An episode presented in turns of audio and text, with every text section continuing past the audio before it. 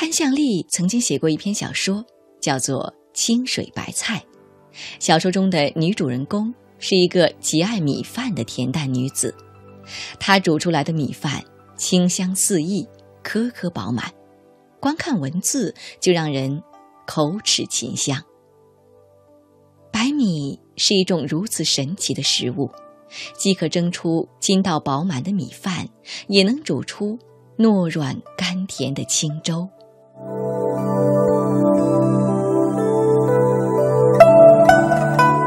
清粥是最家常的饭食，自然不需要高贵的香米，普通的新鲜白米即可。傍晚，几束夕阳的余晖打在灶台上。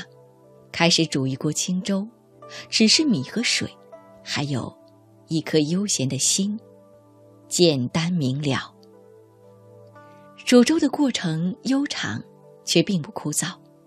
眼见着米和水陷入纠缠，米会一下子感知到水的温暖，开始会有点不适应，躲躲闪闪的。随着水一点点沸腾翻滚，不停示好，米粒。终于欢快起来，在水一波一浪的推动下，咕嘟咕嘟地跳着舞。随着热气徐徐上升，开出乳白色的花朵。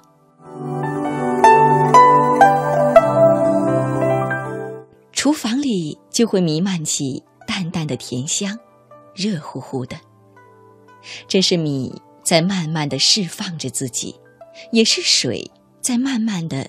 融入米的世界，这时候就要把火关到最小，小到可以让锅里保持着咕嘟的状态，又不会让刚刚氤氲出来的热气散掉。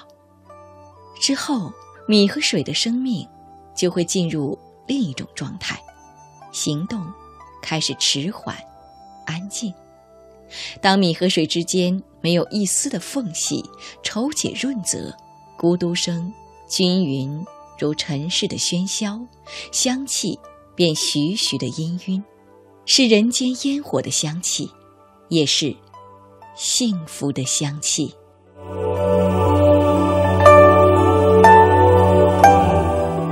粥快熬好的时候，锅里的米就变得懒懒的，躺在水的怀抱里，惬意舒心的样子。而水早就化成了袅袅的蒸汽，缭绕四散，也有调皮的钻到米的身体里躲了起来。锅还是那只锅，可是锅里的水和米，却水中有米，米中也有水，再也分不开了。如生命和经历，总会有抗争和激烈，慢慢的。便会进入一种状态，互相依存，又互不干扰。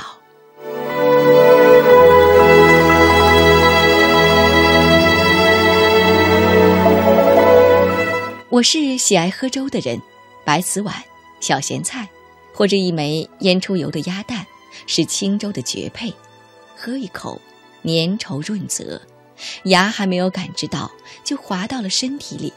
唇齿留香，紧接着是身体里的温暖与熨帖，心一下子就松弛下来。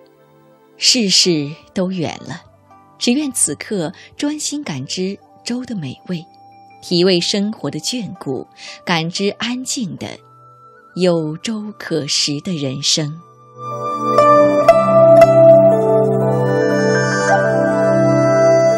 南宋著名诗人陆游曾作诗《食粥》：“世人个个学长年，不误长年在目前。我得晚秋平易法，只将食粥治神仙。”被鸡鸭鱼肉和各种添加剂刺激的味蕾回归敏感，清香满口，余味不绝。清粥带给世人的福泽是。人如神仙。宋代苏东坡有书帖曰：“夜鸡深，吾子也劝食白粥，云能推陈至新，立格异味。粥既快美，粥后一觉，妙不可言。清粥的好处不仅仅是简单、养生、清香。汉代医圣张仲景《伤寒杂病论》中曾说道：“桂枝汤，服以须臾，啜热稀粥一升余，以助药力。清粥一碗，可养身心，可助药力。”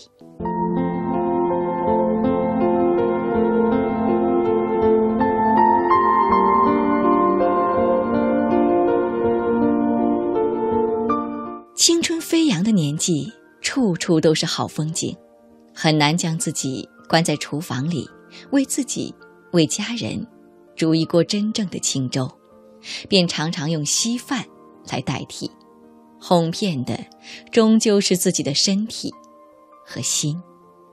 不知从何时起，开始有心思慢慢熬一锅清粥，好像没有着急要做的事，吃了亏。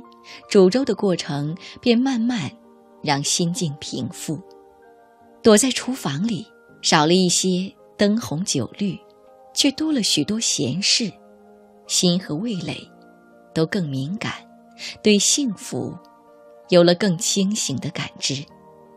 房子、车子、票子，盈余就好，不求太多。身体的熨贴和糯滑的口感。成了第一需求。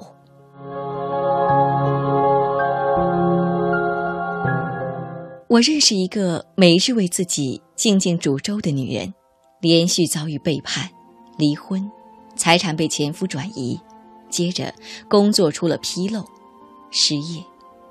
我不放心去看她的时候，夕阳垂在西窗下，她脸目低眉，专注于。面前的一锅粥，那么虔诚和安静。见我来，他微笑招呼：“来，我煮了清粥，我们一起吃。清粥味淡，滋润身心，给予生命营养，便不惧流年。